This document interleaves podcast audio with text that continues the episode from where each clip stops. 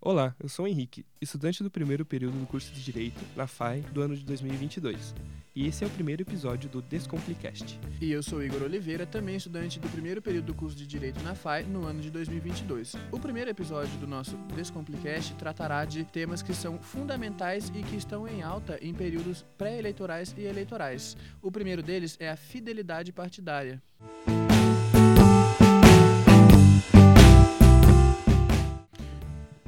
A fidelidade partidária, segundo o consenso do direito eleitoral, se trata da ideia de que os políticos têm para com seu partido determinada fidelidade, tomando por base a tese de que, no Brasil, todos os candidatos a cargos eletivos precisam estar vinculados a algum partido político, eles não podem se desvincular do partido sob o qual foram eleitos, sob pena de perderem o mandato.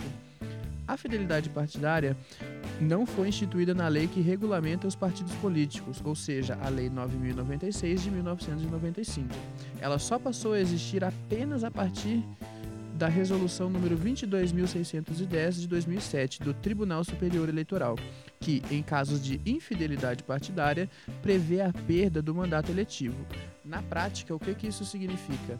Significa que um determinado candidato que foi eleito sob uma determinada legenda, um determinado partido, ele deverá se manter dentro dessa legenda, dentro da coligação partidária sob a qual ele foi eleita, independentemente, até o fim do seu mandato. Se por um acaso ele decidir não participar mais daquela legenda, daquele partido, a menos que ele esteja inclu... que a situação dele esteja incluída em um dos regimes de exceção previstos, ele perde o mandato e quem assume é o seu suplente, ou seu primeiro suplente, seguido, se isso acontecer novamente, o segundo suplente.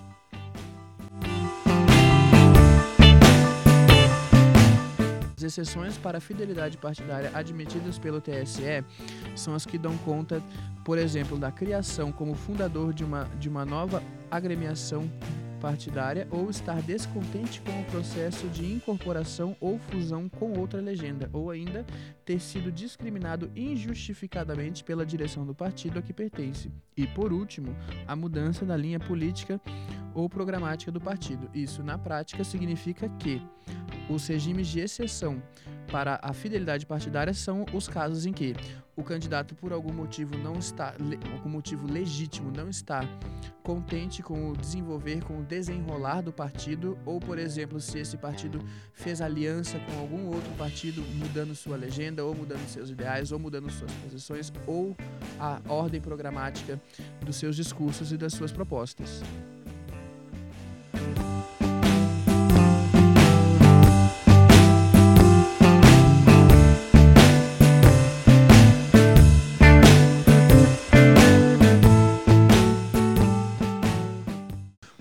Exemplo de citação recente da cláusula de fidelidade partidária se deu em 2019, quando o então presidente eleito Jair Messias Bolsonaro anunciou sua, seu desejo de saída do partido a que pertencia à época, o PSL.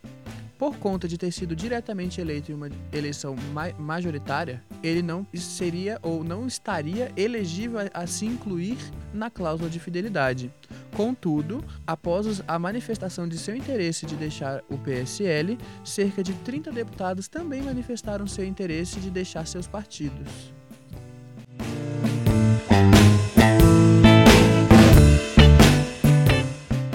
Um outro tema também muito frequentemente citado em períodos eleitorais e pré-eleitorais diz respeito ao pluripartidarismo, que o nosso colega Henrique vai trazer para a gente agora sua definição e alguns exemplos.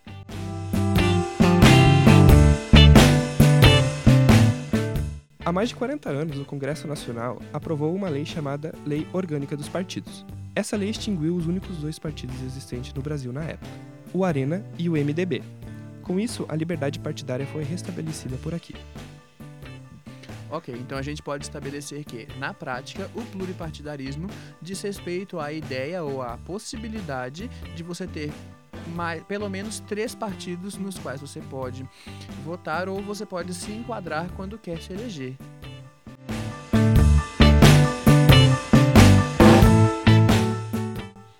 Juntamente com o pluripartidarismo, veio a coligação partidária, onde vários partidos podem se juntar com a mesma ideologia para ter mais tempo de TV, mais tempo de rádio e mais fundo partidário. O pluripartidarismo também aparece nas circunstâncias de definição de forma de governo, onde a aliança de partidos pode atuar de forma independente ou pode também formar uma coalizão.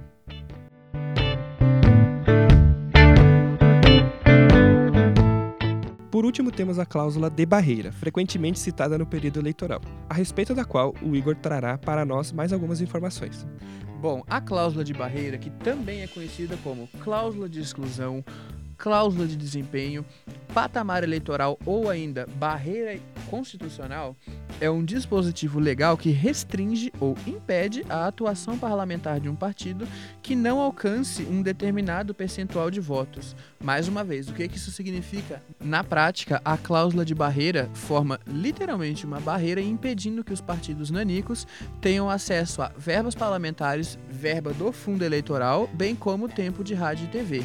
Isso é muito importante para evitar de, o demasiado surgimento de novos partidos o tempo todo, sem que haja um processo real de legitimação desses processos, bem como de suas ideias, de seus ideais, de suas propostas e de seus fundamentos. Bom, agora o Neliton trará para vocês alguns dados referentes à cláusula de barreira nos últimos anos.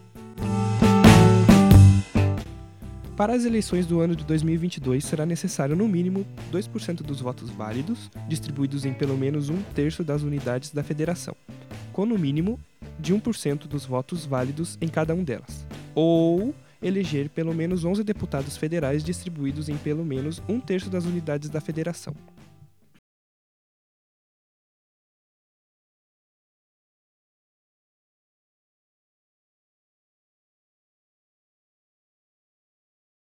E este foi o primeiro episódio do Descomplicast, que trouxe aí para vocês alguns termos que estão populares ou que se tornarão populares mais próximo ao período eleitoral e que a gente tinha por objetivo tornar mais simples ou mais fácil, quem sabe não mais simples, a compreensão ou a tomada de decisão com base em diversas, diversos conceitos e não apenas no na preferência do candidato, mas sim a, a, o conhecimento de todo o seu discurso, o conhecimento de todas as suas propostas, o conhecimento de pelo menos algumas das consequências da, da eleição de um determinado candidato. E a gente só consegue fazer isso clarificando, né, trazendo à tona o que está em alta, ou seja, a gente trouxe ali a exceção à fidelidade partidária, bem como a fidelidade partidária, o pluripartidarismo e a cláusula de barreira. E isso tudo está intrincado e aparece nos discursos dos políticos, nos discursos dos chefes de câmaras de Senado e Câmara dos Deputados, isso aparece aí em diversos contextos. E é basicamente isso. Agradeço a todos pela audiência. Não se esqueçam que eu sou o Igor Oliveira. E eu sou o Nellington Keques. Obrigado a todos pela audiência. E falou!